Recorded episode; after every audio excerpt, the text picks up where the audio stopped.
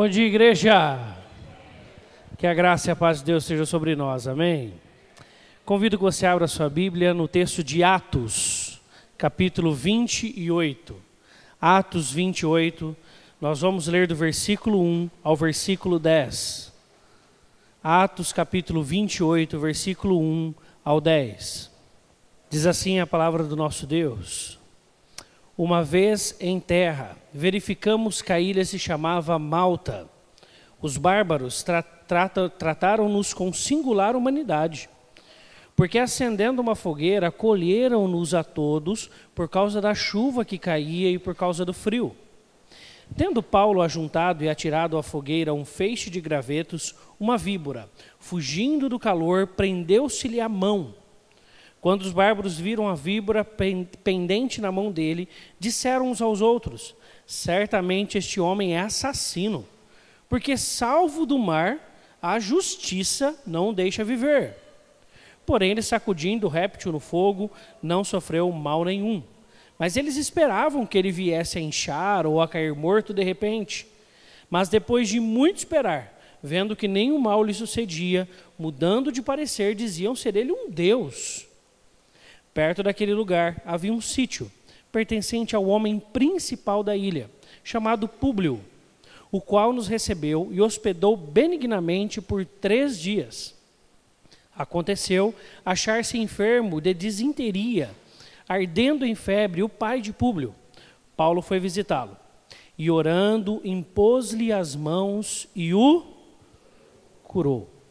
À vista deste acontecimento, os demais enfermos da ilha vieram e foram curados, os quais os distinguiram com muitas honrarias, e tendo nós de prosseguir viagem, nos puseram a bordo tudo o que era necessário. Vamos orar. Obrigado, Senhor, por essa manhã, pelo sol, pela chuva, por tudo aquilo que o Senhor tem nos dado, pela vida, pelo alimento, pela saúde, pelo cuidado do Senhor em todas as áreas das nossas vidas. Nós queremos nessa manhã te honrar e te glorificar, porque só o Senhor é digno de toda a honra e glória. Assim pedimos que o teu Espírito, pelo teu poder e pela tua primazia, fale aos nossos corações. Em nome de Cristo Jesus oramos. Amém. Esse é um texto muito conhecido nosso, texto onde Paulo, depois de ser julgado em Jerusalém pelo Sinédrio, ele apela a César. E por ser cidadão romano, ele então é dirigido e levado para Roma para ser julgado lá em Roma pelo próprio César. E quando ele está para ir, ir para lá e ele pega algumas embarcações, a embarcação começa a ter alguns problemas de ventos contrários e levam eles para longe, até que a embarcação começa a se arrebentar e eles vão caindo, até que eles param numa ilha de Malta. O período da, que passa do versículo, capítulo 27, nessa ida de Paulo para a Itália, é muito turbulenta. E existem muitas coisas que a gente vê a própria mão de Deus conduzindo ali a vida de Paulo, bem como todos os outros que navegavam com ele. Quando Paulo chega à ilha de Malta, eles primeiro percebem algo diferente, né? talvez diferente do que os romanos, talvez diferente do que muitos, ali eles encontram humanidade, carinho, atenção, mesmo sendo eles presos da justiça. E ali eles fazem uma fogueira e estão ali. E aí, num certo momento, Paulo, querendo ser proativo e auxiliar ali no serviço, ele pega um pouco de graveta e, quando vai jogar na fogueira, uma víbora sai e prende-lhe ao dedo. E aí, o pessoal da ilha que conhece aquele tipo de víbora fala assim: pronto, olha que homem infeliz. Esse homem é terrível. Né? Porque ele saiu do mar, a gente viu tudo o que aconteceu com a embarcação dele, como foi totalmente destruída, e ainda assim, a justiça, com letra maiúscula, então para eles é um Deus, não deixa isento de culpa e permite que a cobra pique ele. E está lá então o caso de Paulo. E eles ficam meio que naquela expectativa, né? Vamos ver, aí vai, talvez fizeram um bolão ali, quem sabe, ó, meia hora, o outro não, uma hora, né? E ali as horas foram passando. E Paulo estava tudo bem. Eles falaram assim, não, então ele é um Deus. Né? É interessante como as coisas mudam muito rápido de perspectiva. Mas aí depois acontece uma história que é onde eu quero me atentar hoje de manhã com vocês. Paulo e no caso aqui, como está na, prime na, na primeira pessoa do plural, nós sabemos que quem está junto com Paulo? que escreve Atos, Lucas. Lucas está lá. E o texto nos diz o seguinte: que eles vão para a casa de Públio, que é o maioral da, daquela ilha, e eles passam por três dias lá.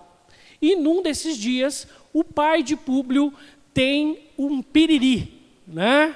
Como nós diríamos hoje em dia, tive um piriri, você sabe muito bem o que, que é. Né? O intestino desandou, a febre aumentou e aquele homem é levado então é, para ser cuidado, mas ninguém consegue cuidá-lo porque não tinha medicamento naquela época para isso.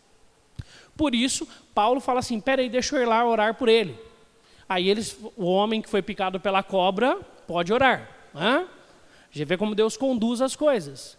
E aí Paulo chega lá, de fato, impõe as mãos sobre aquele homem, pai de Públio, ora por ele e ele é curado. À vista disto, todos os enfermos da ilha foram ter com eles, e o texto diz que eles também foram curados. Então por que, que você toma remédio, meu irmão, minha irmã? É só orar, impor as mãos, e tudo estará feito. Isso porque nós lemos no português e não no grego. Quando nós lemos no português, a palavra e o verbo utilizado no versículo 8, no versículo 9 é curar. E foi até o pai, as, impôs as mãos e ele foi curado. Deus ainda tem poder para fazer essas coisas? Sim. E nós vemos, nós vimos casos esse ano aqui na igreja. Né? Clássicos do milagre de Deus, de Deus colocar as suas mãos e aspectos que poderiam ter dado, ou que em qualquer outro caso daria situações muito piores, não deram. Só que lá no grego, a palavra do versículo 8, do curar, e a palavra do versículo 9 são palavras diferentes.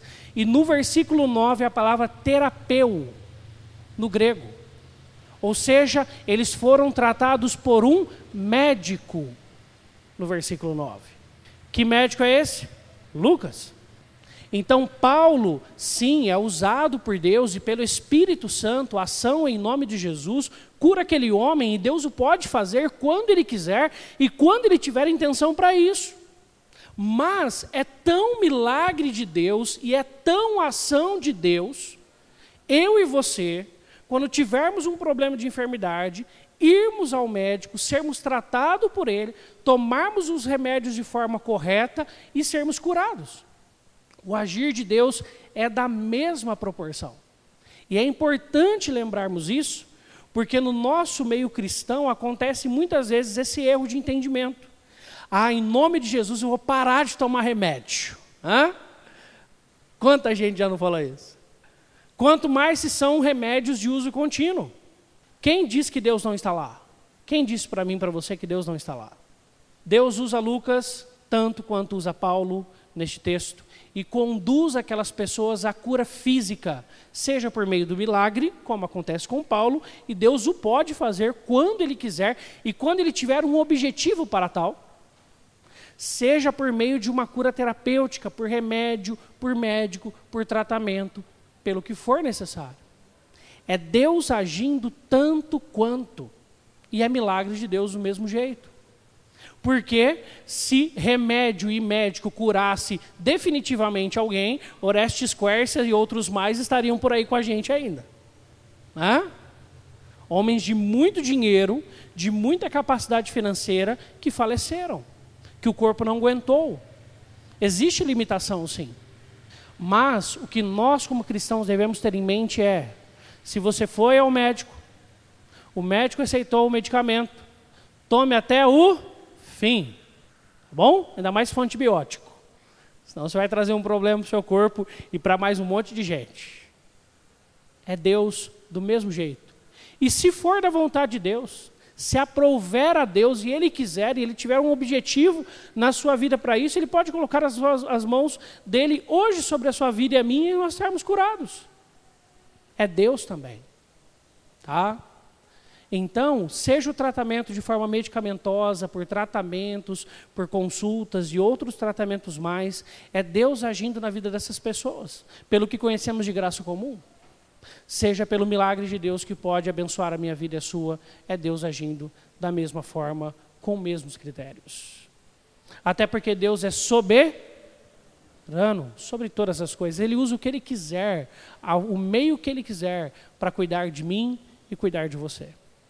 Por isso, quando alguém perto de você, seja cristão ou não, e falar assim, não, em nome de Jesus eu vou parar de tomar esse remédio, e fala assim, ao contrário, em nome de Jesus, continue tomando, enquanto o médico não falar para parar. Ah? Enquanto você não for lá pegar um exame que falar assim, ó, você não precisa mais. Tá certo? Não é vergonha, não é errado, não é feio. É a ação de Deus na minha e na sua vida. Amém? Vamos orar. Deus, diante do assunto proposto, nós intercedemos pelos enfermos da nossa igreja. Pedimos que o Senhor coloque suas mãos sobre a vida deles e que o Senhor continue a operar nas suas vidas através de todos os tratamentos que tem feito, através dos remédios que tem tomado, através, Senhor Deus, do acompanhamento, Senhor Deus, ser terapêutico, seja, Senhor Deus, acompanhamento de consultas, através do teu cuidado. Nós cremos, Senhor, que o Senhor é um Deus soberano e que o Senhor usa do meio que o Senhor quiser, conforme a tua vontade e os teus santos propósitos para cuidar das nossas vidas. Por isso nós queremos te agradecer desde já pela indústria farmacêutica. Nós sabemos que é uma indústria um tanto viciada por um tanto de problemas, de questões financeiras, econômicas, lucros exacerbados, nós sabemos disso.